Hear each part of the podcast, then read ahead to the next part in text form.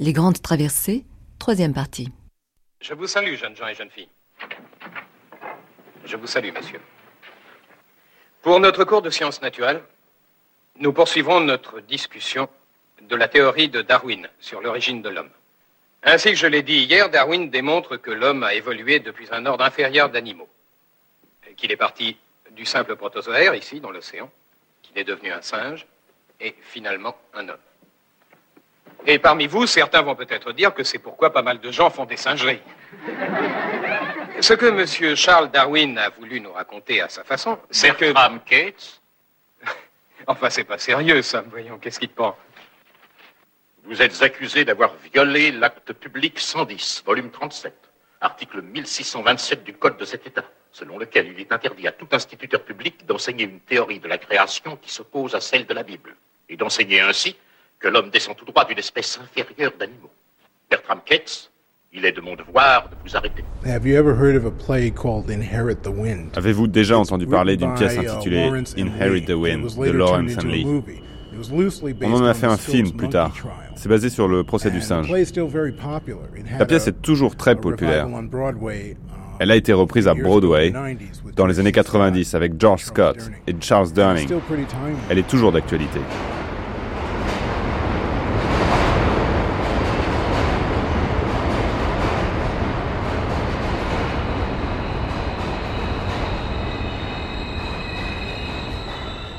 Créationnistes, c'est ainsi qu'on les appelle. Ils pensent que le monde et l'homme ont été créés plus ou moins, comme la Bible le raconte, en 6000 ans. Ils ne sont pas une espèce en voie de disparition, comme on pourrait le croire de ce côté de l'Atlantique. Aux États-Unis, première puissance scientifique du monde, ils sont nombreux et même influents. I thought Darwin had some pretty J'ai toujours pensé que le darwinisme défendait des concepts très intéressants. Toute cette question de Darwin contre le fondamentalisme religieux a été à plusieurs reprises l'objet de bonnes mises en scène.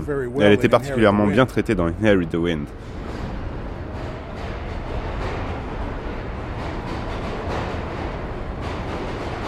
Régulièrement, les mêmes sondages procurent le même étonnement. 55% des Américains rejetteraient la théorie de l'évolution. Sont-ils tous pour autant créationnistes? Au sens strict, sans doute, mais sous ce terme, c'est aussi autre chose que l'on désigne. Organisés en groupes de pression, au cœur de réseaux qui forment la puissance du fondamentalisme protestant, les créationnistes militants ont d'autres objectifs que le seul gouvernement des âmes et consciences. Depuis le milieu des années 20, ils créent la polémique en s'attaquant à l'enseignement de Darwin dans les écoles et tentent d'imposer leurs convictions à l'Amérique entière. Voyage dans une Amérique entre science et foi par Julie Clarini, Doria Zénine et Michel Gassic. I thought it was very ironic when I saw the play J'ai trouvé cela assez amusant quand j'ai vu la pièce Inherit the 90s. Wind à Broadway dans les années Here was a 90. play that is Voilà une pièce qui n'est pas jouée très souvent à Broadway. Et on pensait qu'elle était datée, que tout cela s'était passé il y a très longtemps. As in, oh, that was a long time ago. We don't Et elle argue provoquerait plus de stuff Mais au contraire, le sujet est toujours polémique. J'imagine que c'est ça qui rend la pièce toujours d'actualité. Et c'est pour cette raison que um, cette reprise a été un succès. Ça s'est joué à guichet fermé. Les gens couraient la voir. Et sur les scènes, les personnages débattaient de questions qui continuaient d'agiter le public après. I guess as long as people are still arguing about issues like À mon avis, tant que les gens continueront de confronter la Bible à Darwin, ou la Bible telle que certains l'interprètent à l'origine des uh, espèces, des pièces comme. Inherit the Wind seront toujours d'actualité.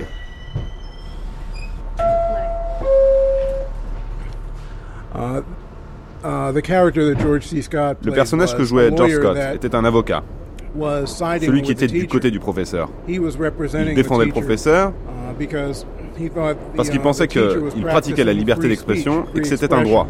Il ne se battait pas contre la communauté, mais qu'il essayait juste de lui ouvrir des horizons. And I guess the appeal go, goes on for Je crois que cette histoire aura le même attrait tant que les gens continueront de se bagarrer sur ce genre de sujet. À la base, j'ai lu cette pièce quand j'étais au collège. Et avant qu'on la lise, le professeur nous avait prévenu qu'il y avait une controverse autour des uh, événements qui avaient inspiré la pièce. Et que c'était inspiré d'un vrai procès, même si c'était de façon un peu lointaine. Donc en fait, je savais en y allant que c'était un sujet controversé. On est à Brooklyn, là où est-ce qu'on va? Where do we go? Oh, where does this train go? Ah, où, va ce train?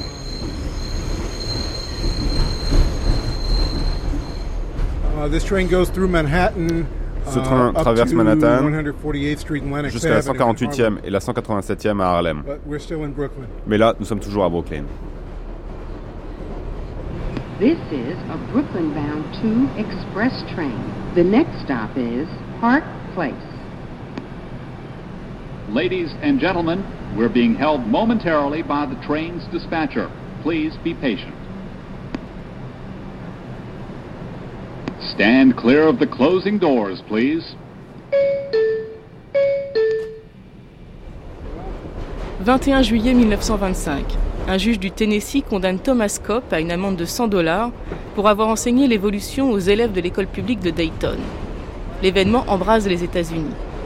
80 ans plus tard, l'affaire Dover.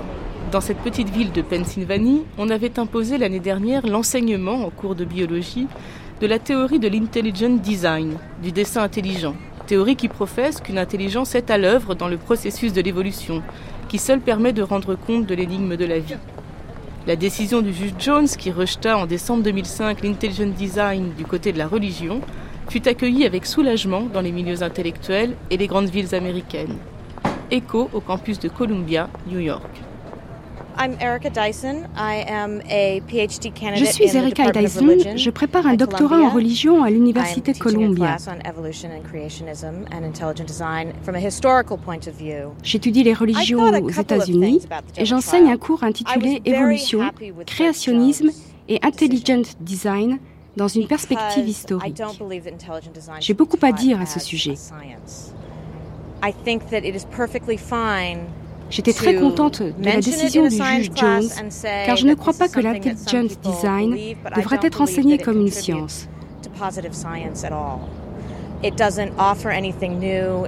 pense qu'il est admissible de le mentionner en cours de science en disant que des personnes y croient, mais je ne pense pas que cela contribue positivement à la science du tout.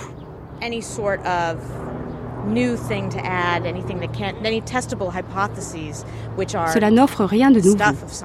Cela offre une interprétation, mais pas d'hypothèse vérifiable à ce jour, bien que cela puisse se faire dans le futur. A number of the expert witnesses did say that, and I think that that was Bien que le juge Jones ne l'ait pas dit, il était plus intéressé par le fait de déclarer que l'intelligent design était une religion. I don't think that it necessarily has to be a religion. But I think that the way that it's being taught Les témoins et experts l'ont dit. À propos du fait que ce soit une religion, je ne le pense pas. Mais vu la façon dont c'est enseigné et um, présenté dans ces écoles, il y a une connotation religieuse car on cherche à répondre à la question qui est l'intelligent designer ou créateur?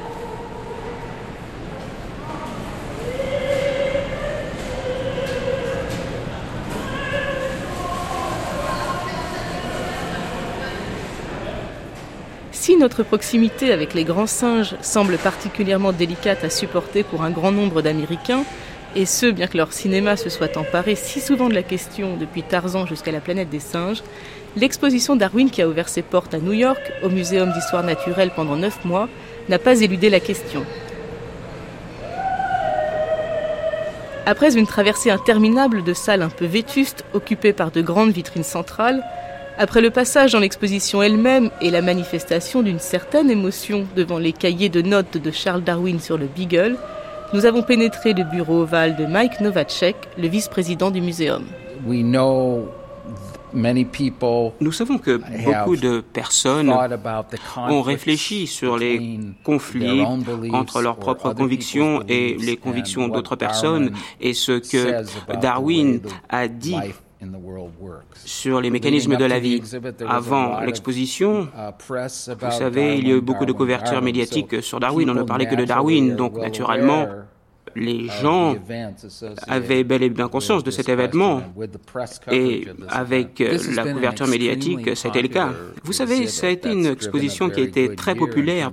C'était une très bonne année euh, pour nos musées au musée, euh, beaucoup de personnes sont venues visiter l'exposition et on pense que Darwin y a énormément contribué. Donc je dirais que l'exposition a été très populaire. Je ne connais pas exactement les chiffres du nombre de visiteurs à l'heure actuelle où je vous parle euh, depuis l'ouverture de cette exposition, mais je pense que des centaines de milliers de personnes sont venues. et je dirais que c'est notre exposition la plus populaire et la plus réussie euh, au cours de ces dernières années, en tout cas l'une des meilleures. Um, J'ai trouvé que l'exposition est très bien organisée. Elle a fait à l'évidence l'objet d'un gros travail et elle parvient à un bon équilibre entre l'œuvre de Darwin, ses idées scientifiques, mais aussi sa vie personnelle, sa femme, ses enfants. Et le récit de son existence manque pas uh, d'humour. Um, La logique de l'ensemble est convaincante. Même si je suis une protestante et que je pense qu'il y a beaucoup de choses qu'on ignore. Mais l'ensemble est convaincant. Vous savez, je crois que la Bible ne rentre pas dans... Disons qu'elle raconte comment les choses se sont animées. Oh, elle parle du Jardin d'Éden, mais elle ne parle pas vraiment de cette question de l'humanisation. On parle de différents types d'hommes dans certaines histoires bibliques, mais, mais sans explication. Donc, euh, notre vue traditionnelle tirée de la Bible n'est certainement pas la plus correcte.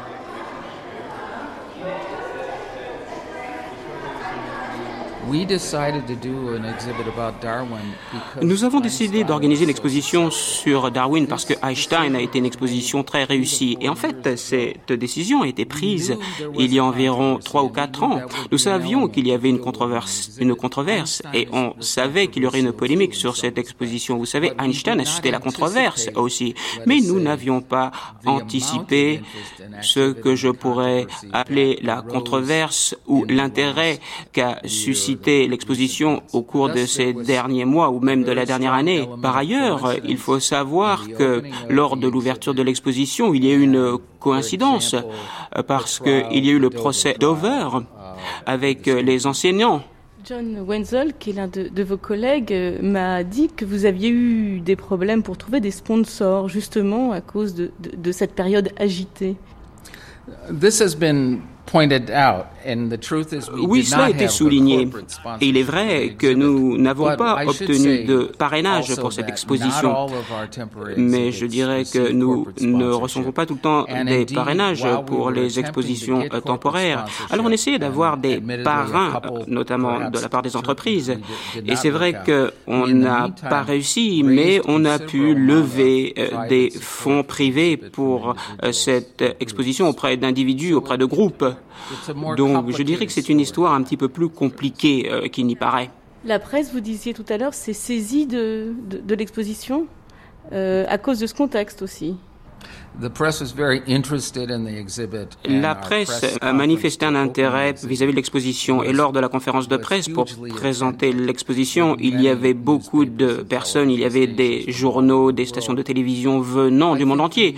Moi, je dirais que la réponse des médias a été très positive vis-à-vis de cette exposition. Ils ont noté la qualité de l'exposition, mais en plus de cela, dans une certaine mesure, ils ont donné un certain crédit au puisqu'il a traité de questions tout à fait sensibles et ces questions sensibles ont été présentées à des personnes à un moment où ils en avaient besoin. Je suis de Cincinnati et des gens là-bas se battent pour mettre l'enseignement de l'évolution dans les écoles. Mais les écoles essayent de la présenter comme un fait et non comme une théorie. Or pour moi, c'est toujours une théorie, même s'il y a beaucoup d'informations qui prouvent les idées de Darwin. Je continue de croire qu'elles doivent être enseignées comme une théorie. Je suis professeur de biologie, je suis bien convaincu que c'est une science et je crois dans l'évolution, mais je pense qu'il faut l'enseigner comme une théorie, sujette à évolution, à transformation ou comme toutes les autres. Les gens devraient savoir ce qu'est une théorie et ne pas se décourager devant cette notion scientifique.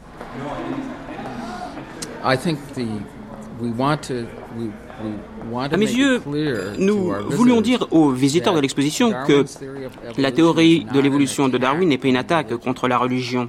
Et beaucoup de dirigeants religieux abondent dans ce sens. Alors, qu'est-ce qui rend Darwin si, sulfureux?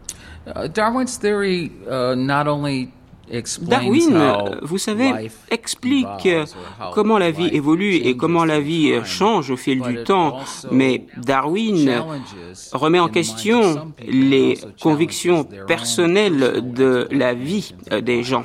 Ce qui est très touchant dans l'exposition, dont on disait qu'elle mêlait justement si bien la vie personnelle de Darwin et son œuvre scientifique, c'est qu'on voit que lui-même vit ce conflit intérieur et qu'il met euh, beaucoup de temps finalement à rendre public son hypothèse. That's true. I think this conflict for him occurred at two levels. Oui, c'est vrai. Je pense que ce conflit intervient à deux niveaux. Tout d'abord, il a anticipé euh, le fait que la théorie prêterait à la polémique. Et vous savez, lui, il n'appréciait pas beaucoup euh, la confusion sociale en matière de postulats scientifiques. Vous savez, lui, il était intéressé par la science en tant que telle. Deuxièmement, il avait aussi ses propres uh, conflits intérieurs. Et à l'instar de beaucoup de personnes à cette époque, en fait, il croyait en des aspects du rôle de Dieu, la diversité de la vie. Il croyait en un créateur. En fait, il était créationniste lorsqu'il a commencé son voyage au bord du Beagle. C'était un homme qui pensait, comme les autres, qu'il y avait un rôle divin, qu'il y avait une diversité qui faisait partie de la vie. En fait, il lui a fallu un petit peu de temps pour avoir un point de vue différent. En fait, il a eu du mal à trouver sa voie et son travail était très différent, mais il a eu du mal à accepter tout cela dans son esprit pendant un certain temps.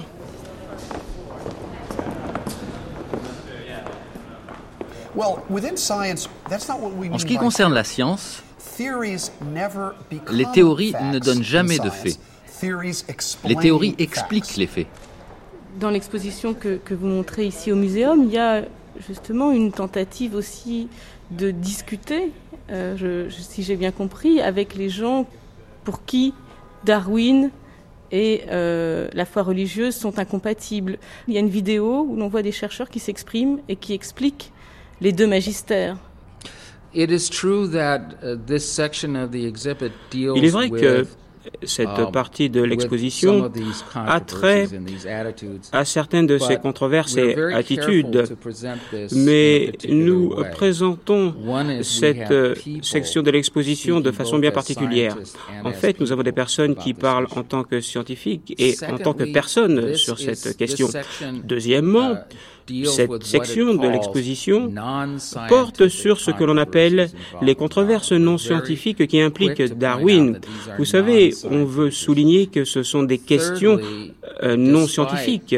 Troisièmement, en dépit de ces polémiques et de ces controverses, nous avons établi une conclusion très forte. La théorie de Darwin en tant que théorie scientifique n'est pas remise en question par ces controverses.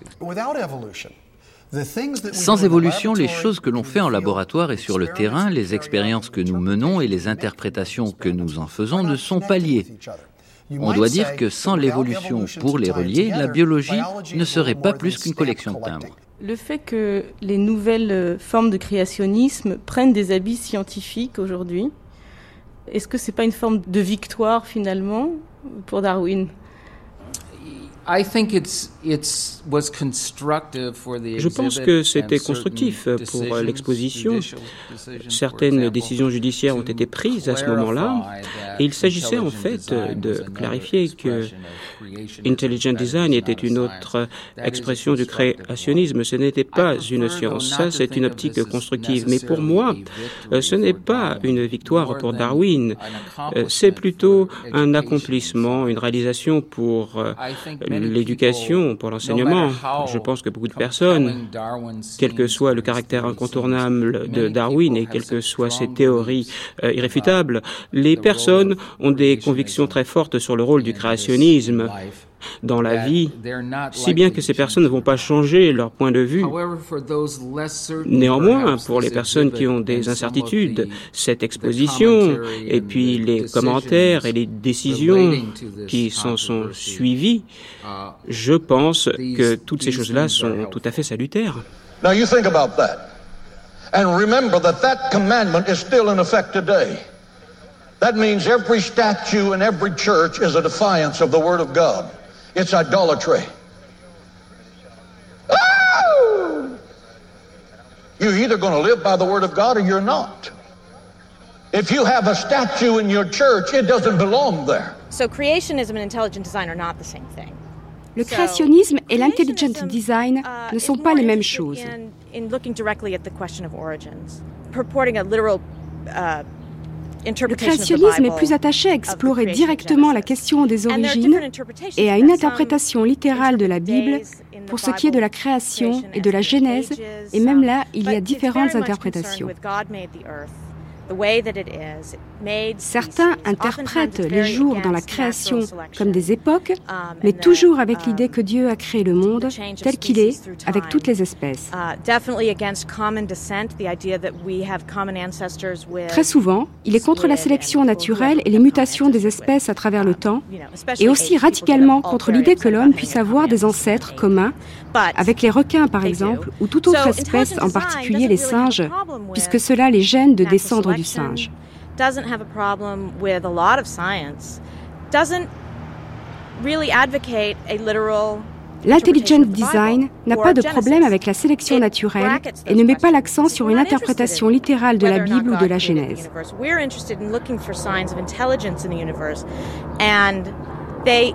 Ils disent qu'ils ne sont pas intéressés par qui a créé l'univers, mais plutôt par chercher les signes d'intelligence dans l'univers.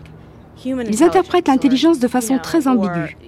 Des fois, ils en parlent comme de l'intelligence humaine et d'autres fois comme de l'intelligence suprahumaine sans jamais nommer Dieu. Ils sont très ambigus. Genesis creation of the earth. However, or, a, or that Noah's flood caused les créationnistes ne les aiment pas vraiment, puisqu'ils ne défendent pas la Genèse comme point de création de la Terre, ou par le fait que le déluge de Noah a causé un changement géologique majeur avec fossiles et um, autres conséquences. Certains créationnistes aiment l'intelligent design, d'autres non, et vice-versa. This is a Brooklyn College Flatbush Avenue bound 2 train. The next stop is Borough Hall. Stand clear of the closing doors, please.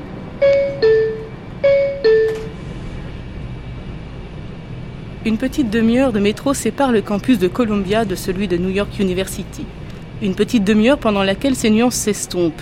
Pour Jeff Charlett, ancien journaliste spécialiste de la droite chrétienne, aujourd'hui professeur au Centre de recherche sur la religion et les médias, il s'agit d'une seule et même offensive, plus réfléchie et élaborée qu'il n'y paraît.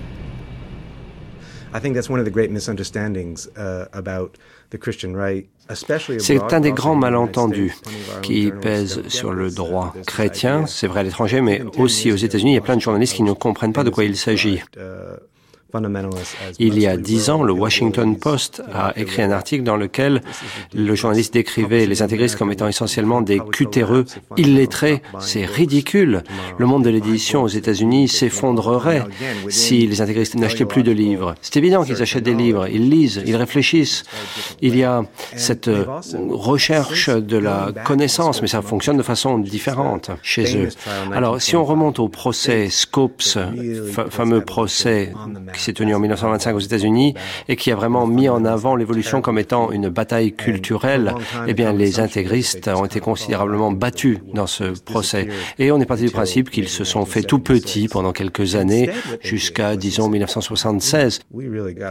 Mais en réalité, ils se sont dit, oh, on s'est vraiment fait humilier, nous, dans cette histoire-là. Par conséquent, il faut qu'on construise des écoles, des universités, il nous faut de l'infrastructure. Ils ont passé 70 ans à bâtir ce support incroyable d'éducation, de politique, une infrastructure comme ça. Comme ça, lorsqu'un front populiste a émergé dans les années 70, il y avait toute une structure d'élite qui n'est pas toujours visible. Je ne sais pas une conspiration, hein, mais on n'est pas habitué à reconnaître les gens comme étant intégristes. Les gens arrivent et ils enseignent ici à New York University ou à Columbia et c'est des gens qui ont beaucoup étudié. Ils ont étudié à Oxford, ils sont très cultivés, c'est des gens tout à fait brillants. Et on part du principe que, sous prétexte que cette personne partage tant de goût de la culture laïque, ce ne sont pas des intégristes. Eh bien si, ce sont des intégristes et ils ont beaucoup d'influence. Ils disent, voilà la réalité. Et c'est ça l'intelligent design d'ailleurs. L'intelligent design, ça consistait à recadrer les choses pour que les laïcs comprennent notre langage. C'est assez touchant, l'intelligent design. Bon, c'est un petit peu artificiel, euh, cynique et tout ça, mais ils se sont dit que les laïcs ne pouvaient pas comprendre le langage. Donc ils se sont dit, on va tout recadrer, utiliser d'autres termes et voulaient traduire leurs propres propos. Ça part pas d'une mauvaise intention, mais en réalité, après, c'est récupéré comme projet politique et là, ça devient assez méchant. Ce que vous voulez dire, c'est que finalement, l'intelligent design, c'est une façon euh, scientifique d'habiller un même bagage théorique. Yes, yeah, no doubt about it. Um, oui, tout à fait. Et les chantres de l'intelligent design vous diront avec vigueur que ce n'est pas le cas du tout. Ce sont des gens très convaincants. Moi, je ne voudrais pas rencontrer les champions de l'intelligent design dans un débat parce que je perdrais. Ce sont des gens qui sont des orateurs remarquables. Et cela nous ramène d'ailleurs au procès du singe de 1925. Il s'agissait d'une bataille sur la façon dont il fallait décrire les choses qu'est-ce que vous pensez de toute cette affaire de singe Aucune opinion là-dessus. C'est très mauvais pour les affaires. Hmm. Êtes-vous un évolutionniste, un infidèle, un idolâtre Moi, je suis journaliste. Avouez que c'est encore bien pire. Est-ce que vous pouvez nous donner des détails justement sur ce sur ce procès du singe? Oh, the monkey trial, and and and really almost this has become sort of one of the creation myths of of modern fundamentalism. This is where it all began, and it also. C'est un des points de départ de uh, l'intégrisme moderne. You can d'un certain point de vue, on peut comprendre 75 à 80 années d'années politiques difficiles aux États-Unis si on analyse bien ce procès du singe. À cette époque, l'intégrisme était un mouvement relativement neuf aux États-Unis. Ils avaient des revendications sur le créationnisme, non pas par traditionnalisme, mais parce que ces intégristes voulaient se placer en scientifique. Tout à coup, l'Église devait se positionner sur nos origines et la façon dont les choses ont changé, évolué au fil du temps. Il y a aussi les églises charismatiques, ça c'est une autre division. Il y a des gens qui lèvent leurs bras au ciel pour recevoir l'Esprit. Alors, il faut comprendre que cela vient de la fin du 19e siècle où les gens commencé à comprendre l'électricité grâce à l'éducation populaire. Ils se sont dit, si l'électricité fonctionne comme ça, l'esprit doit marcher de la même façon et nous devons comprendre l'esprit grâce aux moyens scientifiques. Ainsi, ils ont développé cette idée du créationnisme. Il y a un groupe qui a décidé de mettre cela au défi en prenant un enseignant, John Scopes, à Dayton, dans l'État du Tennessee, pour abroger une loi de l'État du Tennessee contre l'enseignement de l'évolution. Évidemment, c'était lié au socialisme et l'amour libre et toutes ces choses-là euh, que les gens du Tennessee n'aiment pas beaucoup. Scopes a dit d'accord. En fait, c'était un procès monté de toutes pièces. Hein. Et il était prévu d'avoir les, deux plus grands orateurs euh, des États-Unis. Et ce qu'on ne comprend toujours pas, c'est que les gens considèrent ce procès comme étant celui de la lumière moderne contre les intégristes en colère rétrograde. Du côté de la défense, pour défendre l'enseignant Scopes, il y a Clarence Darrow un formidable avocat, formidable réputation. Il défend euh, les classes ouvrières, il défend les causes progressistes, il euh, euh, défend les gens censurés par le gouvernement et ainsi de suite. Et du, le procureur, pour ainsi dire, disant non, vous ne pouvez pas défendre l'évolution, c'est William Jennings Bryan, qui lui aussi est quelqu'un qui défend les idéaux progressistes et les classes ouvrières. Il a une réputation formidable, lui aussi. Il s'est battu contre le gouvernement, le gouvernement autoritaire, dans ce pouvoir autoritaire. Toute sa vie, il a défendu les travailleurs et ainsi de suite. Et lui, il est contre l'évolution parce qu'il comprend le darwinisme social, qui est une idée ridicule selon laquelle, à partir du darwinisme, on peut se dire, oui, bon, bah, écoutez, euh, il est clair que c'est pas un problème que les Noirs américains soient pauvres. En effet, euh, ils sont moins évolués et ils sont moins évolués parce qu'ils sont pauvres. Vous voyez, la tautologie qui tient pas debout. William Jennings Bryan uh, se rend compte, enfin, pense que l'enseignement de l'évolution va donner lieu à l'eugénisme. En 1925, il a cette espèce de vision futuriste, il voit très bien ce qui va se passer avec Hitler et tout ça, avec ses idées, il se dit que ça va être utilisé contre les classes ouvrières. Mais tout ça, il le fait reposer sur une théorie à la noix, selon laquelle le monde a été créé il y a 5000 ans, vous voyez. Donc, vous avez ces deux grands euh, gauchismes américains qui sont l'un contre l'autre, et il y en a un qui est battu. Donc, l'intégrisme, qui avait un élément gauchiste, hein, eh bien, est battu, et l'élément gauchiste de l'intégrisme disparaît. Et par la suite, les intégristes se décomposent. Il y a l'anticommunisme qui devient le facteur d'animation principal pendant plusieurs décennies. Et c'est pourquoi l'évolutionnisme est en train de réémerger. Aux États-Unis aujourd'hui, il y a un conflit. C'est lié à la fin de la guerre froide. Pendant 50 ans, euh, l'anticommunisme a constitué la raison d'être. Cette grande bataille contre l'empire du mal, voyez. Et en 1992, on assiste à ce séisme terrible parce que ces gens-là ont perdu du jour au lendemain leur ennemi préféré. Et il fallait qu'ils se repositionnent. Donc au cours des dernières 15, ans, 15 années aux États-Unis, on assistait à une véritable résurgence du créationnisme contre l'évolutionnisme. Je ne devrais pas dire résurgence, je devrais dire une nouvelle fascination encore plus laide euh, envers euh, la sexualité. L'homosexualité n'a jamais été bien vue par les intégristes, mais ça n'a jamais constitué un principe organisateur central, euh, ce qu'il est devenu. Hein. Et l'évolution et l'homosexualité, pour un grand nombre d'intégristes, sont très liés. Ça, il, il se disent que l'homosexualité, par exemple, ça a une incidence néfaste sur la dignité de l'homme. Et cela nous rappelle ce que disait William Jennings Bryan. Il y a cet idéal progressiste qui a été euh, inversé, distordu dans cette démarche euh, pleine de haine. Mais ils ont toujours cette idée de dignité à l'esprit. Ces doctrines, se disent-ils, vont amoindrir les gens. Ils considèrent que ce mouvement selon lequel l'évolution donne lieu à l'avortement, à l'acceptation de l'islam. Ça, c'est une relation euh, effrayante qu'ils tirent. Si on n'accepte pas le créationnisme, et eh bien dans ce cas-là, vous n'avez aucune raison de ne pas vous battre contre l'islam. Et eux, ils veulent une raison pour se battre contre l'islam, voyez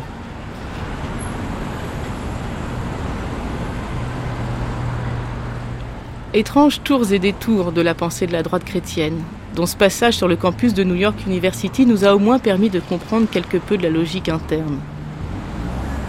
Départ pour Dover maintenant. Dover, Pennsylvanie, là où a eu lieu la dernière attaque contre l'enseignement de la théorie de l'évolution. 200 000 âmes et à peine 300 km à l'ouest de New York, autant dire à l'échelle du pays une distance ridicule qu'il faut tout de même parcourir en voiture. Sur les highways au bitume gris, on ne croise pas grand monde, sauf une carriole sur une petite route subalterne. Elle est conduite sans doute par un Amish, puisque nous traversons leur région. Mais les Amish portent-ils des lunettes de soleil? La question nous trouble. Sélectionnez langue. Répertoire des services. Adresse. N. M. F E. D. O. N. O. V R E R. Qu'importe, nous arrivons à Dover. Là comme ailleurs, pas une âme qui vive dans les rues. C'est en voiture à nouveau que nous parcourons la bourgade plutôt terne qui s'est construite de part et d'autre de la route. Nous allons à la rencontre de Larry Gureri, un membre de la nouvelle assemblée scolaire qui s'est battu contre les partisans de l'intelligent design. Larry nous présente sa ville de son air débonnaire et souriant.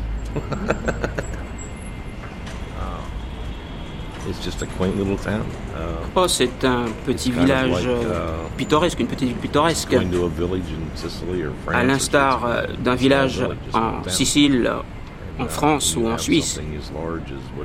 Lorsque vous avez quelque chose d'aussi important que le dessin intelligent ou l'intelligent design dans une petite ville, alors vous savez, cela fait les choux gras euh, des médias et on rentre un peu dans l'histoire en quelque sorte.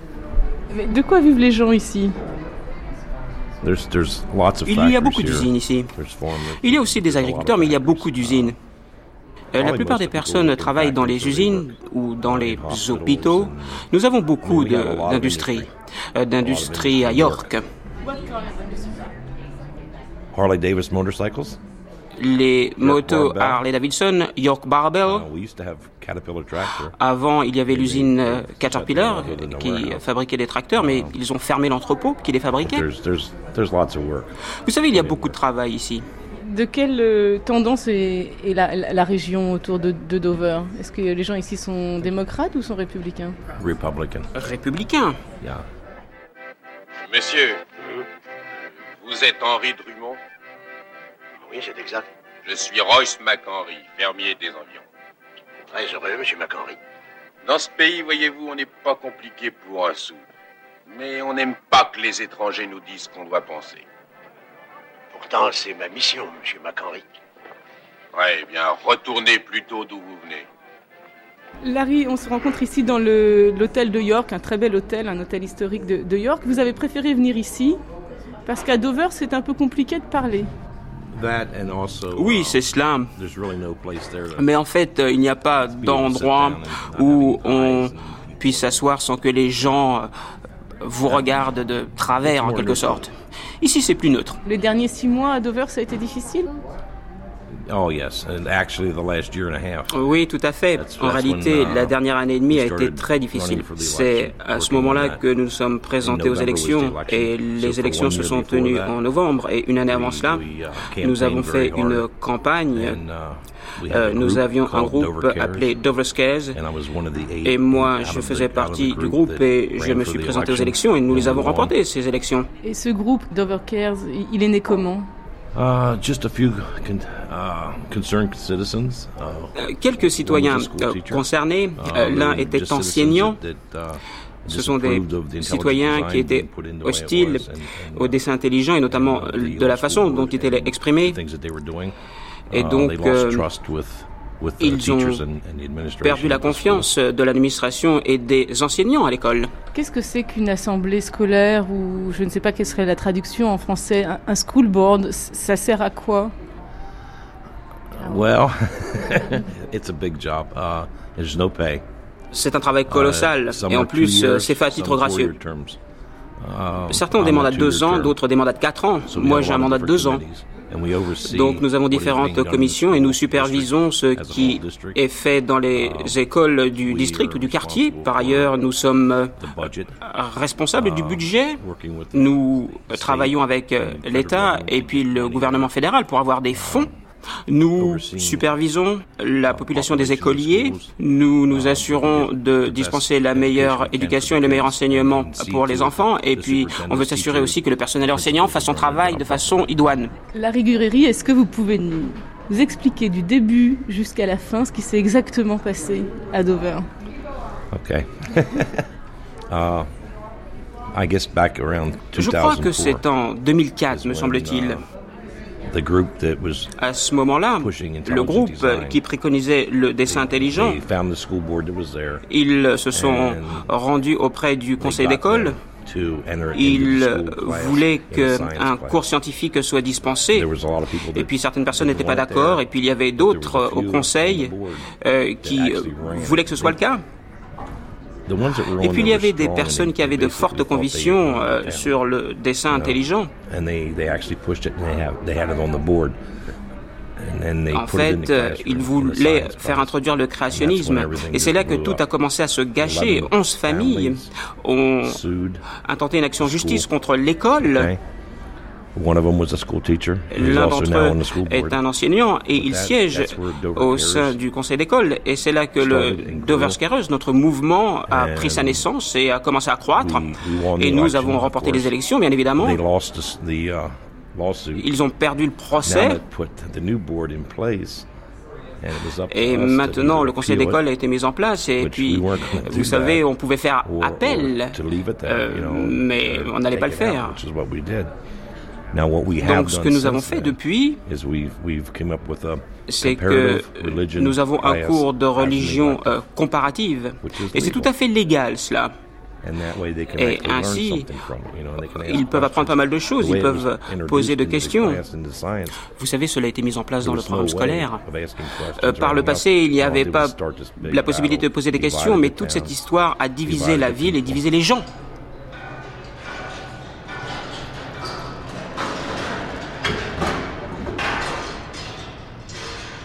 Je m'appelle Bill Soulan, j'étais journaliste pour le journal Patriot News à Harrisburg et j'ai couvert le procès du dessin intelligent pour le Patriot News. C'est le quatrième journal de Pennsylvanie et c'est le premier journal du centre de la Pennsylvanie. C'est un journal généraliste le contenu éditorial, moi je le juge modéré. D'autres personnes dans cette euh, région de conservateurs pensent que c'est un journal gauchiste. Pas moi, moi je dis que c'est un journal modéré. Lorsque le procès a eu lieu, le journal m'a demandé si je pouvais le couvrir parce que c'est moi qui avais le plus d'expérience sur le sujet. Je leur ai dit que pour le faire, je voulais bien le faire, mais il ne fallait pas une démarche parfaitement équilibrée en disant voici l'évolution, voici le créationnisme, il faut donner le temps, un temps de parole ou un temps euh, éditorial égal. Moi, à mon avis, l'évolution constitue la norme acceptée dans la société et c'est pas parce que quelqu'un est pas d'accord qu'il faut donner la parole à cette personne de manière équilibrée. Nous devrions couvrir le sujet en partant du principe que l'évolution est un fait. Et il y a deux membres du Conseil qui voulaient pousser le point de vue créationniste. Alan Bonsell et Will Buckingham. Il y a un conseil avec neuf personnes et il y a ces deux personnes-là qui voulaient promouvoir le créationnisme. Ce sont des créationnistes qui pensent que le monde a été créé il y a 6000 ans. Ils croient à une interprétation stricte de la Bible et il est apparu que ces gens-là voulaient que le créationnisme soit enseigné dans les écoles publiques. Ça, c'était plusieurs années. Ils étaient assez influents dans les conseils d'école, ils ont essayé de faire valoir le créationnisme comme matière à enseigner dans les écoles publiques. Il y a d'autres membres du conseil du journal qui les ont suivis, plus ou moins, mais après le procès, on s'est aperçu que ces gens-là ne savaient pas grand-chose sur le dessin intelligent. Donc il y avait surtout Alan Bonsell et William Buckingham qui, eux, savaient tout sur le créationnisme. Qu'est-ce qu'ils ont demandé euh, spécifiquement euh, aux professeurs de biologie? Ils voulaient que le créationnisme soit enseigné au même titre que l'évolution. Ils ont dit aux profs de uh, biologie que c'est ça qu'ils voulaient. Ils voulaient que l'évolution soit enseignée en tant que théorie et pas comme fait établi. Est-ce que vous savez d'où leur est venue cette idée euh, de comment est-ce qu'ils ont été mis en contact avec cette théorie de l'intelligent design qui est assez nouvelle en fin de compte? Le Discovery Institute est un grand organe de promotion de l'intelligent design. Et c'est l'Institut qui les a contactés, c'est ressorti lors du procès. Ils en ont entendu parler euh, sur Internet. On ne sait pas très bien véritablement comment l'Institut a contacté Alan Bonsell et William Buckingham, mais ça a été le cas quand même. C'est ainsi qu'ils ont appris euh, à connaître l'intelligent design. Le Discovery Institute leur a donné des informations et a fait valoir les idées. Ensuite, les, parents d'élèves donc ont, réagi. Qu'est-ce qui les a poussés à réagir, euh, à votre avis? Les parents d'élèves euh, ne voulaient pas qu'on puisse promouvoir des idées religieuses dans une école publique. On peut très bien enseigner ça dans une école catholique ou privée, mais pas dans une école publique. Il y a euh, la séparation de l'Église et de l'État dans ce pays, quoi qu'en pensent Alan Bonsell et William Buckingham. La Rigurie, vous êtes fiers qu'ils aient pas réussi ici à Dover? Oh, I'm very proud. Yes. Oh oui, je suis très fier, bien évidemment. Uh, Lorsque nous avons fait campagne, on nous a dit que l'on ne croyait pas en Dieu. Des choses de ce genre. Et c'était si loin de la vérité parce que euh, tout le monde euh, au sein du conseil d'école va à l'église et puis nous avons notre propre religion et nous respectons cela. Mais en fait, euh, ils ont fait prétendre l'inverse et même M. Robinson a dit cela. Vous, vous êtes croyant? Oh, Oui, tout à fait. Oui, mais j'ai reçu une éducation catholique lorsque j'étais enfant. Moi, je suis chrétien et j'appartiens à l'Église de Dieu. Ça, c'est l'affiliation à laquelle j'appartiens, c'est-à-dire euh, l'Église chrétienne. Euh, vous savez, nous pensions que le dessin intelligent euh, dissimulait ce qu'il était véritablement. Et si vous croyez en un créateur qui est Dieu, alors dites-le, il faut le dire cela. Ne le cachez pas derrière euh, le concept de dessin intelligent. Mais si, si le, on avait, dans l'ancienne assemblée scolaire avait demandé au professeur de biologie d'expliquer que Dieu était derrière l'évolution, vous auriez accepté? Ce n'est pas autorisé, cela. Là, vous allez euh, violer les règles uh, de l'État et de l'Église.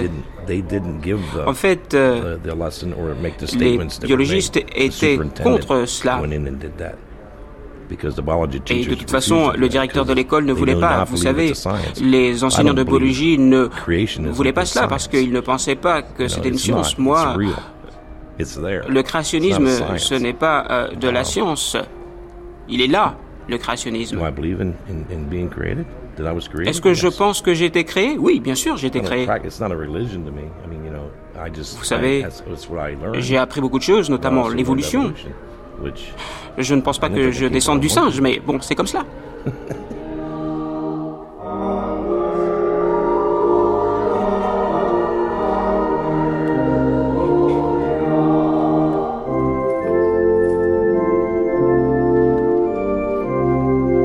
avons laissé Larry Gureri à sa confusion, sans doute troublé par nos questions exotiques, pour aller entendre une messe dans une ville voisine. Reading est à une heure de voiture de Dover et elle a la particularité pour nous d'abriter une paroisse méthodiste de tendance libérale dirigée par un pasteur éclairé.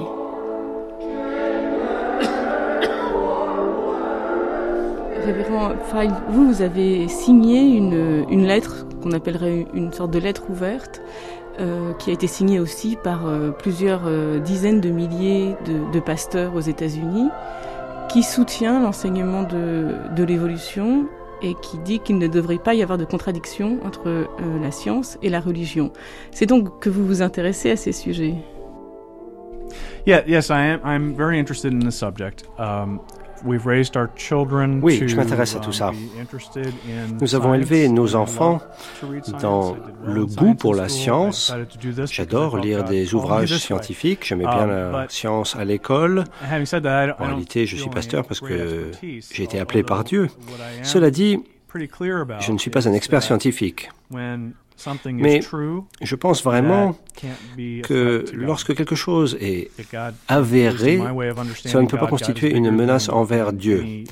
Um, Dieu est plus grand que toute menace pouvant um, émaner d'une interprétation d'une vérité scientifique. Et lorsque je lis des choses sur l'évolution, lorsque je regarde le monde. Il me semble que on ne pourrait pas en être là où on en est, on ne pourrait pas avoir autant d'espèces, on ne pourrait pas avoir tous les animaux que l'on a autour de nous sans qu'il y ait de sélection naturelle. Mais encore une fois, je ne suis pas un expert scientifique. Vous pouvez nous parler de la, de la lettre du clergé, de la clergé letter? Um, I came across, it was on the internet. Um, j'ai trouvé ça sur um, Internet. Je suis um, tombé dessus en préparant un sermon. Nous avions décidé de consacrer une journée à ce sujet d'actualité. Les gens se posent des questions là-dessus. Donc on s'est dit qu'on allait parler des um, préoccupations des gens. Donc on a parlé de la création, de la façon dont les uh, choses ont été créées sur Terre. Et en préparant le sermon, je suis uh, tombé sur ce site internet et ça me paraissait bien ce qu'il défendait, donc j'ai signé. Quelle en est l'origine? Ça a été lancé par un scientifique il est professeur de biologie, je um, crois, mais je ne suis pas sûr. Je ne pense pas qu'il ait une foi particulièrement fervente. En réalité, je crois qu'il est agnostique, cet um, homme-là. Si j'ai bien compris, il voulait um, rassembler des hommes d'église susceptibles de um, faire valoir une voix différente um, de celle des créationnistes, qui est présentée comme la voix de la religion aux États-Unis. Vous avez choisi de signer la, lettre du clergé. Est-ce que c'est une décision que vous prenez seule ou dans ce cas-là la congrégation compte? C'est-à-dire est-ce que hum, vous avez des instructions finalement par rapport à la position que vous devez prendre face au darwinisme? Uh, we, we have, I have a bishop. Dans ma hiérarchie, um, j'ai un évêque. Um, Monsieur lui est égal. about this. Uh, we, um, uh, in terms of the, the local congregation, I'm, I can. Quant à la congrégation, je suis um, libre de m'exprimer. Je ne pourrais pas avoir de problème. Signer la lettre ne peut pas me nuire.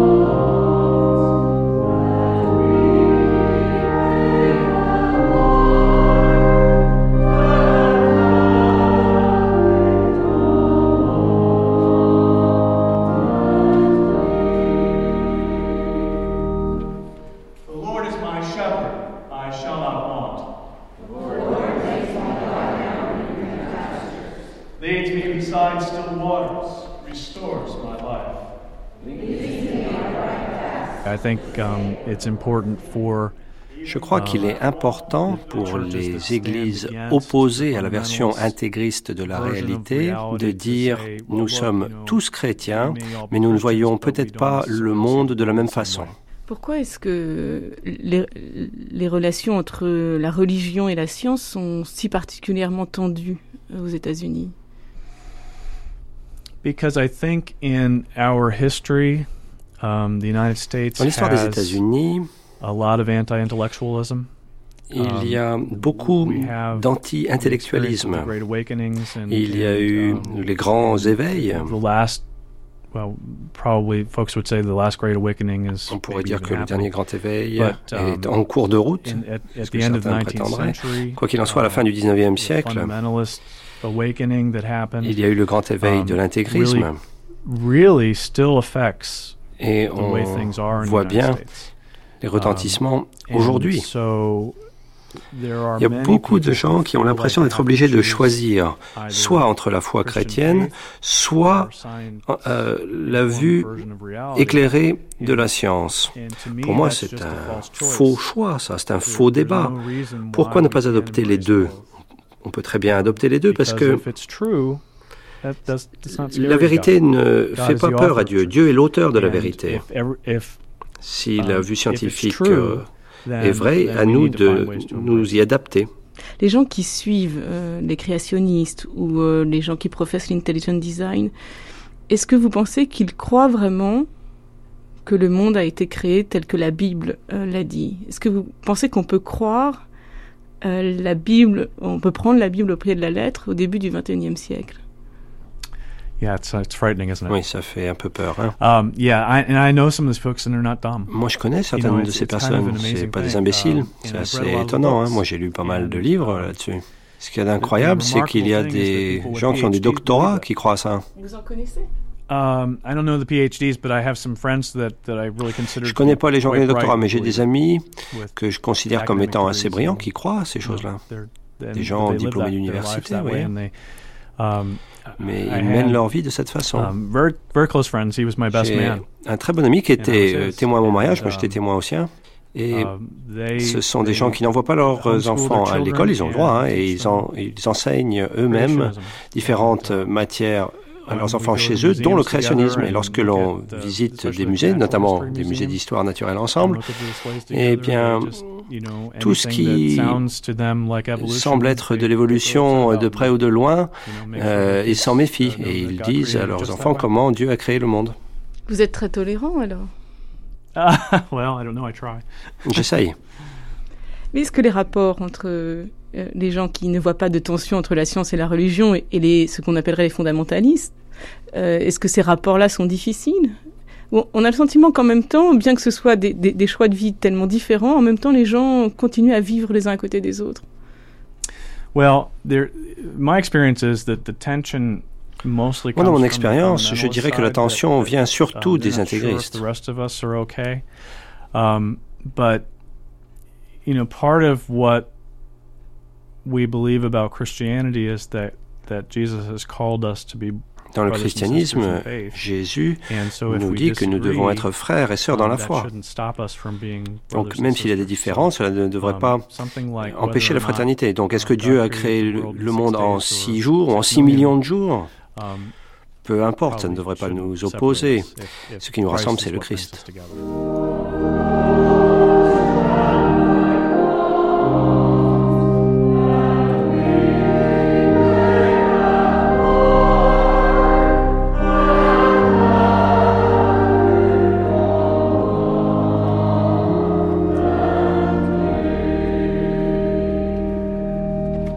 Provoqué le procès, c'est la, protestation des parents. Vous pensez que partout euh, aux États-Unis, les parents euh, sont prêts aujourd'hui à protester quand des enseignements en classe de biologie euh, sont plus de l'ordre de la conviction personnelle? Well, we, we have this funny thing. Um, the red state, blue state thing.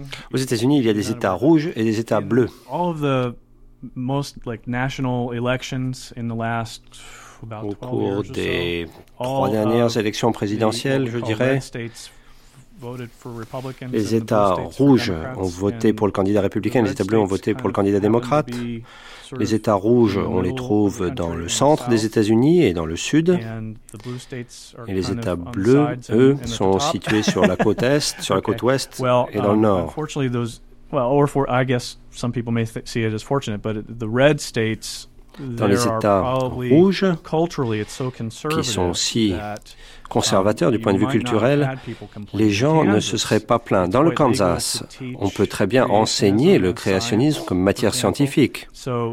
Donc, lorsqu'il y a une levée de bouclier des parents à Dover euh, contre l'enseignement de l'intelligent design en tant que matière scientifique, cette levée de bouclier, on ne l'aurait pas eu dans d'autres endroits comme l'Alabama ou le Mississippi.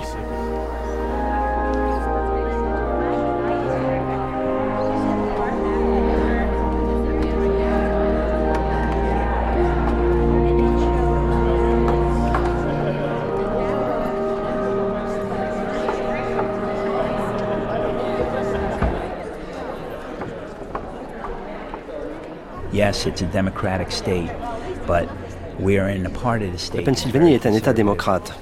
Mais ici, en Pennsylvanie, il y a beaucoup de conservateurs. Dover, c'est un haut lieu conservateur. Et ils se sont dit que pour faire valoir leurs idées, il fallait agir dans les écoles de Dover.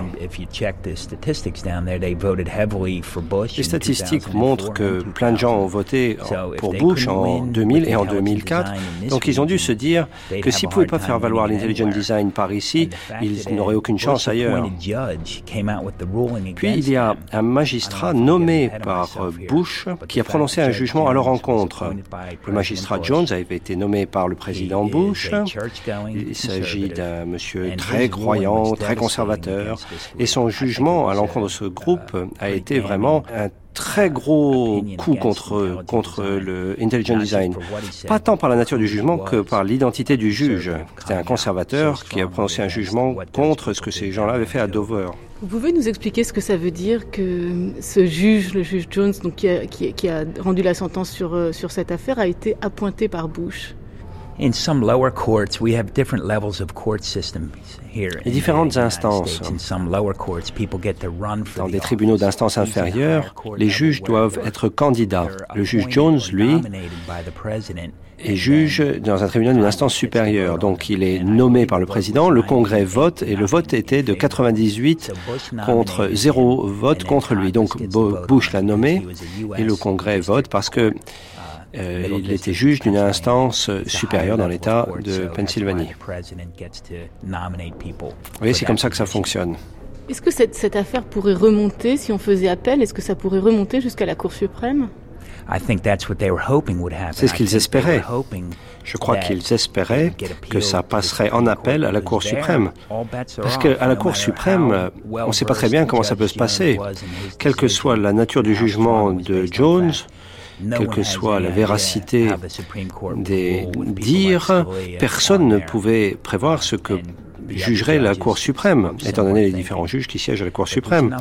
Mais en réalité, il y aurait pas mal de gens qui seraient en faveur de soutenir le conseil d'école de Dover. Donc ils espéraient que ça passerait en appel à la Cour suprême. Mais le conseil d'école a été remercié avant même que le juge puisse prononcer son jugement, parce que les gens à Dover étaient exaspérés. Ils en avaient marre de voir à quel point ça durait, ça durait, puis ça coûtait de, des sommes folles. Donc le conseil remercié, un nouveau conseil est arrivé, et lorsque le jugement a été prononcé par le juge contre le conseil d'école, le nouveau conseil a décidé de ne pas faire appel. Il ne voulait pas faire appel.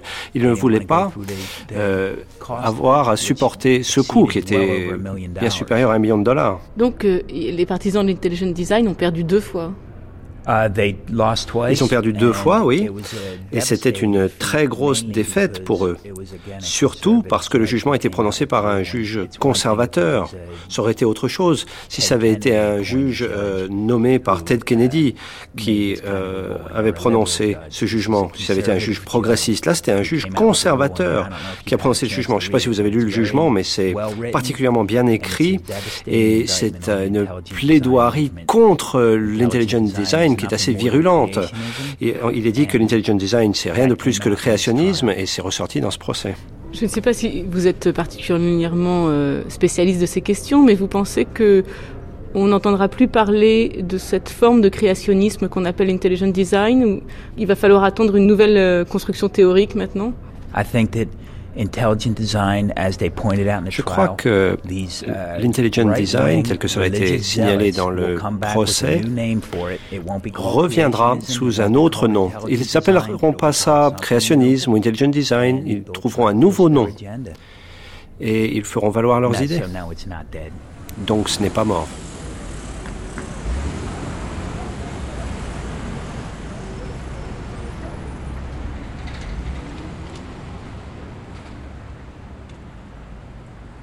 Le retentissement du procès Dover a largement dépassé les frontières de la Pennsylvanie.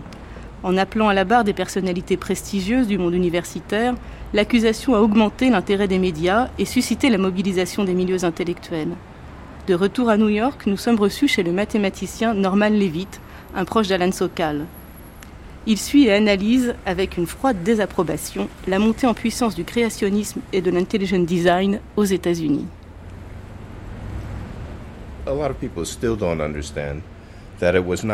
Beaucoup de personnes ne comprennent toujours pas que ce n'était pas simplement une affaire de responsables siégeant au sein du conseil d'école qui avaient une vue excentrique de l'évolution. Vous savez, c'est une tendance qui a cours depuis bien des années, depuis dix ans, je crois.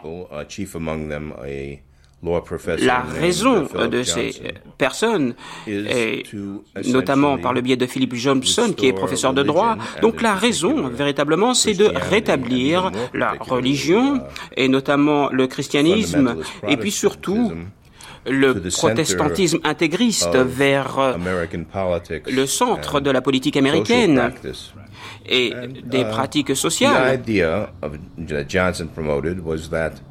Uh, Et l'idée qui était mise en avant par Johnson, c'était la suivante, c'était que la religion avait été submergée, avait été détournée, déplacée par la philosophie matérialiste qui était au centre de la science. Et par conséquent la science devait être reconstituée afin d'être davantage en phase avec sa spiritualité.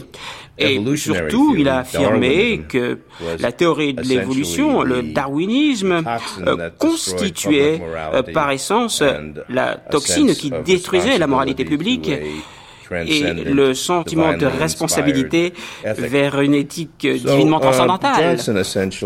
Donc Johnson a fait la promotion de ce que nous appelons l'Institut de la découverte. L'objectif initialement consistait à rejeter complètement le matérialisme en attaquant le darwinisme. Et d'un point de vue juridique, et notamment lorsqu'il s'agit des questions relatives à l'éducation, ils déguisaient leur raisonnement, ils dissimulaient leur point de vue philosophique en prétendant faire de la science. Donc en fait, ils ont rassemblé des personnes ayant des connaissances scientifiques, euh, même si ce n'étaient pas des éminences scientifiques, ces personnes-là, mais L'objectif était uh, de donner des arguments scientifiques afin de dire que l'évolution n'était pas possible, n'était pas vraisemblable ou dépassait l'entendement. Vous savez, ces arguments n'étaient pas très solides, donc ce groupe a rédigé différents livres, des essais. Il voulait montrer qu'il y avait un argument scientifique sain et solide qui sous-tendait l'idée selon laquelle euh, la vie sur la Terre avait été créée ou façonnée par un être intelligent ou par une entité intelligente. Mais c'est vrai que de toute façon, ce sont des traditionnalistes religieux et ils croient en cette notion médiévale d'un Dieu créateur. Jeff Charlotte, professeur à New York University. Le Discovery Institute constitue le meilleur exemple de tout ce projet. Il s'agit de bâtir des institutions parallèles. Les intégristes, eux, dans le temps, disaient Oh, les gens à Harvard, à Princeton, ils nous méprisent, tout ça. Maintenant, ils font deux choses. Ils envoient leurs propres gens à Harvard et à Princeton. Ils y ont des enseignants d'ailleurs. Et ils se sont dit Bon, on va créer nos propres institutions. On va lancer notre propre parti plutôt que continuer à se plaindre d'être écarté du pouvoir. Donc le Discovery Institute est financé de façon très intéressante. Beaucoup ont dit que c'était financé par la fondation Templeton qui donne des fonds partout dans le monde et c'est une fondation tout à fait respectée. Et puis il y a plusieurs éléments. Pour le Discovery Institute, tout le monde ne parle que de créationnisme, mais en réalité, il travaille sur l'intelligent design et les droits de propriété. Le capitalisme et l'intelligent design vont de pair. Si vous croyez à l'évolution, et eh bien dans ce cas-là, on arrive à ces idées progressistes et on se retrouvera avec un État-providence. Et le problème de l'État-providence, c'est que il part du principe que nous, nous pouvons résoudre nos problèmes, alors qu'il n'y a que Dieu qui peut euh, résoudre nos problèmes. C'est lui qui nous a créés, il n'y a que lui qui peut résoudre nos problèmes. Donc le capitalisme devient pas simplement un système économique, mais un principe théologique. Et tout ça, c'est lié, ça crée une sorte de réseau. Et le Discovery Institute, c'est le modèle de ce réseau. Donc il est très difficile de comprendre la théologie sous-jacente, parce que ces gens-là, eh ben, ils sont sans arrêt en altercation. Au sein de Discovery Institute, il y a des gens qui voient l'intelligence design d'une certaine façon et d'autres d'une autre façon. Il y a des différents, mais pourtant, on ne pourrait pas se dire que ces gens-là font montre de cohésion alors qu'ils sont sans arrêt en train de discuter les uns contre les autres. Pour un mouvement, il est vrai qu'il faut beaucoup de diversité.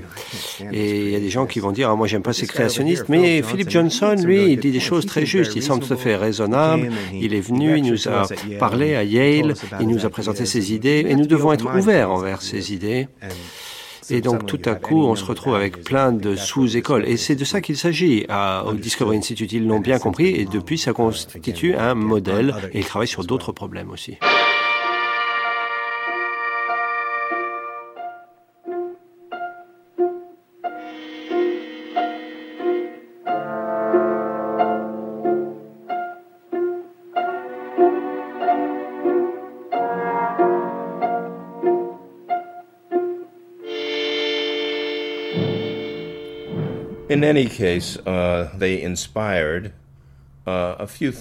De toute façon, ils ont inspiré certaines choses. Dans l'État de Kansas, ils ont voulu éliminer l'évolution, ou en tout cas ils ont voulu nuancer l'enseignement de l'évolution. Mais certains membres du conseil d'école à Dover, en Pennsylvanie, qui étaient des conservateurs religieux, ils ont manifesté un enthousiasme particulier pour euh, le dessin intelligent. Et en fait, ils ont mis en place une politique officielle pour leur système scolaire. Il faut savoir euh, que aux États-Unis, les écoles sont très décentralisées et dans une petite ville, les autorités locales ont un contrôle très important sur les écoles en dépit des lois d'État. C'est très différent du système français. Alors, l'Institut de la découverte s'est démarqué de ce cas, de cette affaire. C'était pour une raison technique. Uh, Ils se sont rendus compte que les personnes du conseil d'école avaient manifesté de façon trop claire leur motivation religieuse et cela mettait à mal leur position. Et l'un des témoins de la défense pour le conseil d'école, c'était un Américain euh, sociologue travaillant en Angleterre euh, qui affirmait être de gauche, mais finalement, il s'est retrouvé à défendre le conseil d'école et l'idée du dessin intelligent en tant que tel. en fait, il y a eu un épisode intéressant. Il a contribué à l'idée du texte social ou du canular qui avait été en fait particulièrement critiqué par ailleurs. Il y avait euh, des partisans uh, de la théorie de l'évolution et de son rôle dans l'éducation, notamment Eugénie Scott du Centre national pour la science et l'éducation. Et je pense que le témoin central contre le conseil d'école était Barbara Sfart, professeure de philosophie, qui a été euh, auteur d'un livre intitulé Créationnisme cheval de Troie. Bien sûr, le juge aurait pu rendre des conclusions très ténues, mais en fait, il a rédigé un très long essai euh, sur ce qu'est la science, sur ce qu'est n'est pas la science, euh, quel type de science peut être enseignée de façon nuancée de toute façon ne pourra pas éviter les répercussions de cette décision en particulier. Donc moi, si je comprends bien, l'Institut de la découverte repense sa stratégie et va avoir une approche un petit peu plus indirecte, mais on va voir ce que l'avenir nous réserve.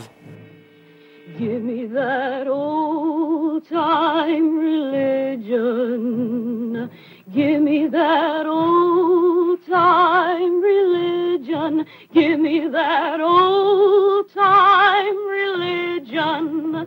It's good enough for me. Comment expliquer l'exception américaine par rapport euh, au, au darwinisme Well, the history of American thought about religion and L'histoire de la pensée américaine sur la religion et toutes ces questions est différente de celle de l'Europe et de la trajectoire de l'Europe. Il faut comprendre la guerre civile aux États-Unis, qui est l'un de mes sujets de prédilection, afin de comprendre exactement comment ces opinions ont été façonnées. Les livres de base on dit que le Sud avait perdu la guerre de sécession, mais d'un point de vue culturel, le Sud a remporté cette guerre de sécession. Mais au centre de cette culture, il y a toujours eu des populistes et des protestants populistes, pas les mêmes protestants que l'Église anglicane ou celle de Luther, mais en fait, il s'agit de positions anti-intellectuelles. Par opposition un anglican ou un catholique français, un intégriste américain ou un évangélique pense véritablement qu'il serait mis à mal et que toutes les personnes qui ne sont pas d'accord avec lui seraient envoyées en enfer. Donc ce type de religion est bien plus fort aux États-Unis que n'importe où en Europe occidentale. Et cela recoupe un point de vue philosophique. Vous savez, la religion a parfois raison sur certaines choses. Le darwinisme et les tenants de la théorie de l'évolution ont eu ce point de vue parce qu'ils avaient une idée du monde. Et cela renvoie aux attitudes occidentale. Et cette vue est la suivante. La vie et la vie de l'homme et les qualités des hommes se sont développées par hasard, par des événements accidentels qui n'avaient pas d'objectif et que l'univers n'est pas structuré autour d'objectifs qui ont du sens pour des personnes. Ça peut être des objectifs moraux et en fait nous sommes des des accidents d'un cosmos incroyablement grand, beaucoup de personnes se sentent mal à l'aise avec un univers qui n'est pas capable de leur souhaiter du bien. En fait, un univers ordinaire n'a pas de signification pour eux. Donc cet inconfort est toujours présent. Il est présent partout euh, en Europe, notamment lorsque les gens doivent être confrontés à la science, mais lorsque cela est lié à la ferveur populaire de la religion intégriste. Il faut savoir aussi que ces entités ont beaucoup d'argent, alors vous avez quelque chose qui a un impact sur les gens et les gens se rebellent contre la science et contre la biologie en particulier. Par ailleurs, il y a une autre composante qu'il faut bien prendre en considération. Elle est subtile, mais il faut la mentionner. Au sein de la vie politique américaine, il y a une élite qui est un petit peu similaire aux théories de Hobbes. Et Hobbes, bien évidemment, était notoirement athée. Mais en fait, il disait que pour un État, si un État voulait diriger un pays, il devait avoir le pouvoir psychologique de la religion pour légitimer euh, sa raison d'être et pour renforcer euh, son mandat. Cela remonte à Platon et à Aristote. Et dans la théorie politique moderne, cela est associé à professeur ou professeur Leo Strauss. Donc en réalité, beaucoup de personnes qui en public soutiennent les idées théocratiques des intégristes sont en fait très sceptiques de la religion et ils sont même hostiles. Mais en fait, ils pensent que cette sagesse est réservée à une petite élite et que l'homme de la rue, le citoyen ordinaire, euh, doit se contenter des illusions de la religion. Donc c'est un exercice amusant lorsque l'on lit euh, les propos de conservateurs qui soutiennent le dessin intelligent et en fait c'est difficile de savoir qui ça sert ou qui ne l'est pas.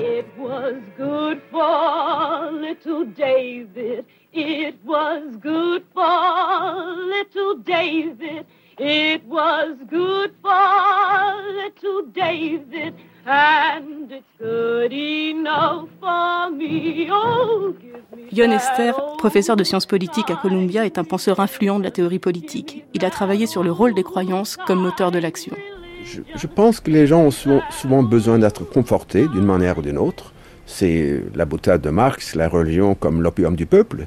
C'est la religion comme un objet de consommation. Ce n'est pas forcément une prémisse d'action, peut-être une prémisse d'inaction, mais pas forcément une prémisse d'action. Euh, donc il y a ce besoin de confort euh, qui parfois euh, engendre l'adhérence dans un sens faible à telle ou telle croyance qui en elle-même est absurde. donc si les gens avaient à faire un pari, si l'on demandait aux teneurs de l'antidarwinisme combien de votre propre argent euh, parierez-vous sur la vérité de cette théorie Je ne sais pas si les gens y mettraient beaucoup d'argent. Moi, je préfère plutôt peut-être une spéculation qui s'inspire de Tocqueville, euh, qui introduit dans les séances sociales le concept d'opinion fantôme, c'est-à-dire une opinion telle que personne n'y croit vraiment, mais chacun pense plus ou moins vaguement que les autres y croient. Donc, ils, sent, ils se sentent sous la pression sociale d'y euh, adhérer au plus, ou, au moins d'exprimer leur adhérence à cette théorie. Donc je pense pas, je pense peut-être que dans ces mondes clos, fermés, que sont euh, les mondes euh, fondamentalistes très religieux, c'est peut-être la pression sociale qui est le facteur le plus important pour exprimer l'adhérence au moins verbale à ces croyances absurdes. C'est comme sous le communisme, personne n'y croyait, mais tout le monde exprimait leur, euh, leur adhérence. Je pense que toutes les sociétés se vaillent à cet égard et on trouve l'irrationnel partout. Bon, je ne vais pas faire le pro ou l'anti-américanisme ou le pro et l'anti-français, mais je, je vous rappelle quand même le fait suivant, qu'en France, semble-t-il, il y a plus d'astrologues à plein temps qu'il y a maintenant de prêtres. Donc l'irrationnel se trouve un peu partout. Dans ce qui s'est passé avec le procès de Dover et dans ce qui se passe de manière plus générale aux États-Unis, on voit bien qu'il y a euh, derrière euh, le créationnisme et derrière ces, donc ces opinions largement partagées des forces politiques aussi. Oui, c'est bien sûr que c'est mis au service de, de forces politiques. Ce n'est pas que le Parti républicain s'intéresse à l'antidarwinisme en lui-même, mais ça sert comme une sorte d'indice ou de repère de solidarité, de loyauté. Donc c'est très important pour un parti politique de créer des symboles qui permettent de faire le tri entre les loyaux et les marginaux. Donc euh, il s'est avéré que l'antidarwinisme, comme euh, le, les... Qu'est-ce qu'on dit en français pour stem cells?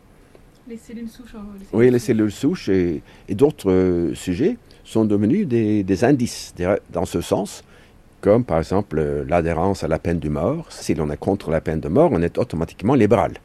Donc, si j'ai bien compris, le, les attaques contre le darwinisme euh, aux États-Unis sont une des manifestations euh, de des comportements irrationnels qui existent dans chaque société et il n'y a pas d'inquiétude à avoir, y compris pour des gens comme vous qui représentez une certaine défense de, de, de la science et de, sa, et de sa rigueur. Je pense qu'il faut distinguer, puisque une des caractéristiques de l'opinion fantôme, selon Tocqueville, c'est qu'elle peut s'écrouler du jour au lendemain. Euh, tandis que si le statut de l'antidarwinisme est surtout d'être un marqueur, un repère pour distinguer les amis des ennemis, euh, il peut distinguer, il peut, s'effondrer du jour au lendemain. Mais si vraiment c'est une doctrine qui a pris profondément racine euh, dans la population et qui survivrait euh, à, tous les changements de, de parti, de majorité, etc., alors ce serait plus inquiétant. Mais ça, on ne sait pas. C'est difficile à dire jusqu'à quel point c'est vraiment une opinion, fantôme. Et dans quelle mesure ça consiste à quelque chose de, de durable et solide et stable qui, euh, comme je viens de le dire, a pris euh, des racines profondes dans l'esprit des gens. mais je ne pense pas que beaucoup de gens parieraient leur fortune sur la vérité de la théorie. And it's good enough for me. Give me that old time religion. Give me that old time religion. Give me that old time religion. It's good enough for me. The real drive behind creationism has to do with um, Jeff Charlotte. Sort of Le grand facteur moteur du créationnisme, c'est la façon d'organiser la connaissance dans le monde. Et la façon d'organiser la connaissance pour le pouvoir.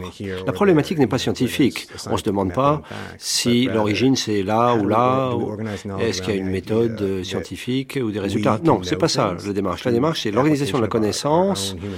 Est-ce que nous, nous pouvons apprendre des choses en travaillant ou alors est-ce que la connaissance nous est donnée par Dieu? Et Dieu a l'autorité non pas sur l'âme, mais aussi sur l'esprit rationnel. Certains pensent que les créationnistes ne sont pas rationnels, ne s'adressent pas au rationalisme. C'est le contraire. Se considèrent comme rationalistes et le rationalisme n'est possible que par Dieu. C'est une foi très rationaliste qui ne repose en rien sur le mystère de la connaissance de Dieu. Ça repose sur des faits prétendument établis. Donc, quand on se demande à quoi sert la connaissance, pour nous, c'est peut-être euh, le fait de chercher à vivre une meilleure vie. Pour eux, c'est une trajectoire et une connaissance qui ne, qui ne mène nulle part. Ce n'est pas vraiment de la connaissance. C'est une connaissance qui n'a pas de substance, qui n'a pas de sens. Donc, à partir de là, on se retrouve dans un univers complètement différent quant à l'ordre des choses, et le créationnisme ne constitue qu'un petit facteur dans cette bataille. Les néoconservateurs chrétiens ne sont pas arrivés au pouvoir en élisant George Bush. En réalité, les choses datent d'avant cela. Tout était joué d'avance. En effet, vers euh, les, mi-70, la fin des années 70, ils se sont dit on va avoir des candidats conservateurs. Ils l'ont fait, mais ils se sont fait écraser politiquement parce qu'il y avait des appareils politiques.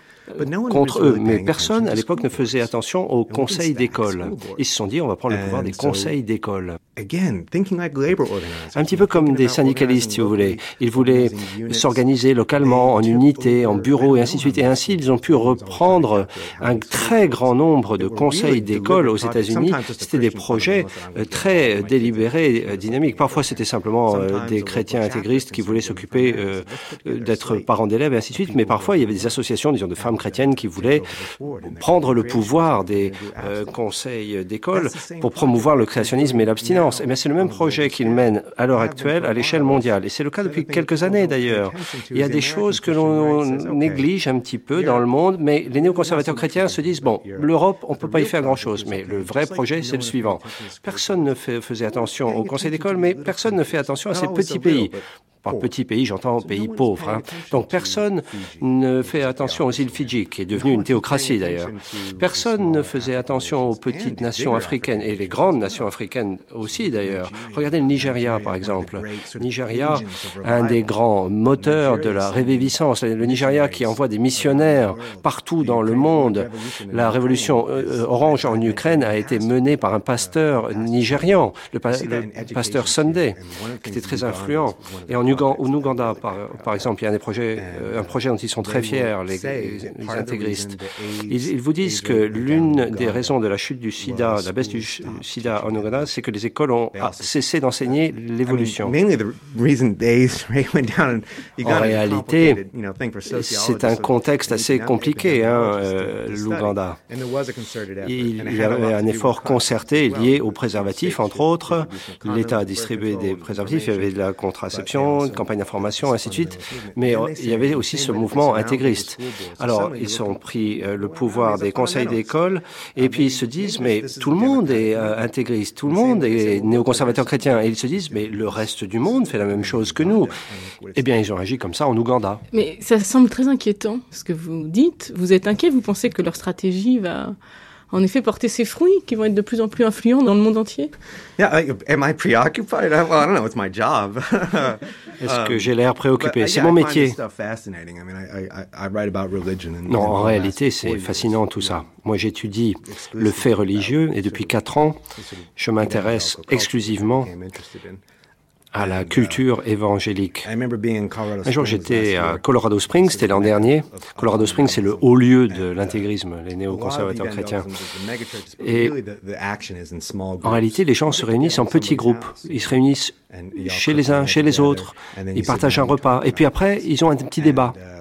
À Colorado Springs, je me promenais dans les rues et dans les rues, je voyais partout des annonces pour des groupes d'études, voyez, pour tout niveau. Moi, j'ai assisté à un groupe d'études Quelqu'un avait lu Foucault et faisait un petit compte-rendu sur Foucault. Et à ce moment-là, ils se sont lancés dans une critique de Foucault du point de vue biblique.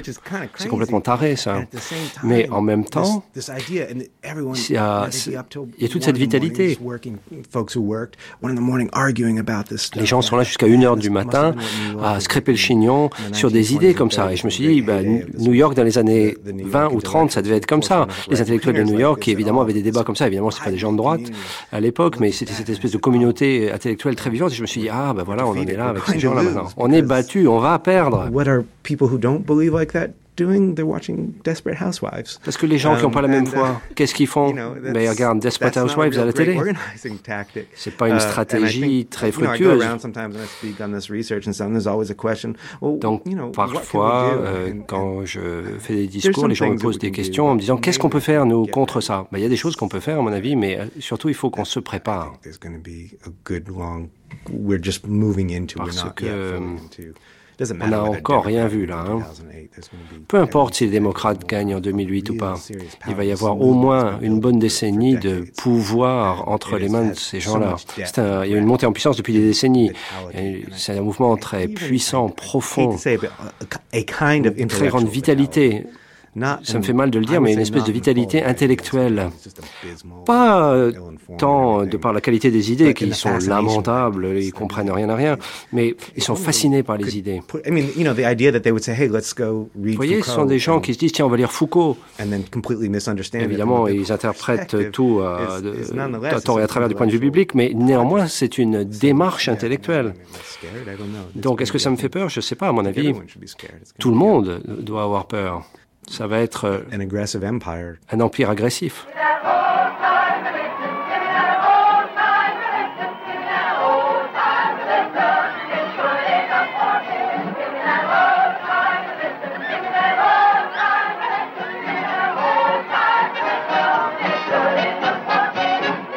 C'était Voyage dans une Amérique entre science et foi par Julie Clarini, Doria Zénine et Michel Gassic.